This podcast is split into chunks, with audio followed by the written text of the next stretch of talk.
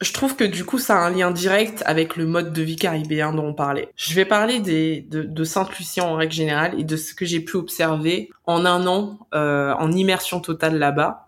Moi, j'avais vraiment remarqué que les gens, pas tous, hein, je fais pas une généralité, certaines personnes, certains corps de métier, donc voilà, comme tu dis, assez humbles pour apprécier le poste qu'ils ont au vu des, des, des, des, configurations qui sont et qui du coup vont pallier ça avec la fête, les festivités, avec l'alcool.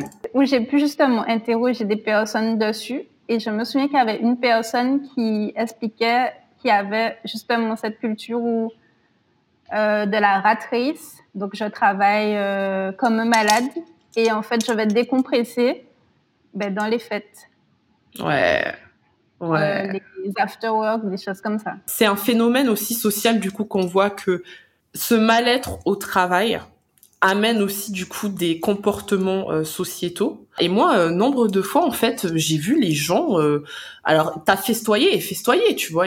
comme on disait, t'as ce mode de vie caribéen qui est très dans le le vibe. On va vibrer, on va profiter, on va vivre parce que et c'est un truc que j'aime souvent dire, le Caribéen ne vit pas pour travailler, il travaille pour vivre. Donc ça, c'est propre à la culture.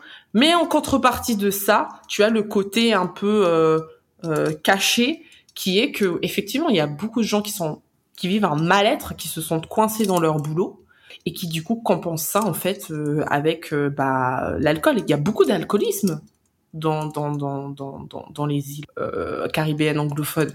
Et je pense qu'il faut aussi en parler, tu vois. Je suis pas en train de dire que c'est général à tout le monde et que tout le monde est dans ce cas-là, mais ça fait aussi partie des, des, des, des effets euh, euh, voilà, un peu néfastes de, de, de ce phénomène-là. Ça existe en fait. Donc, euh, on va pas le nier. Ce n'est pas une généralité, mais ça existe. Exactement. Et du coup, pour pallier à ça, pour pallier au fait que effectivement, des fois, on peut être euh, dans les opportunités, et eh ben ça fait qu'on se retrouve avec une population presque d'entrepreneurs. Genre vraiment avec un mindset qui sait en fait comment créer de la valeur, comment fructifier, diversifier leurs sources de revenus et en plus avec des moyens beaucoup plus faibles que ce que nous on peut avoir.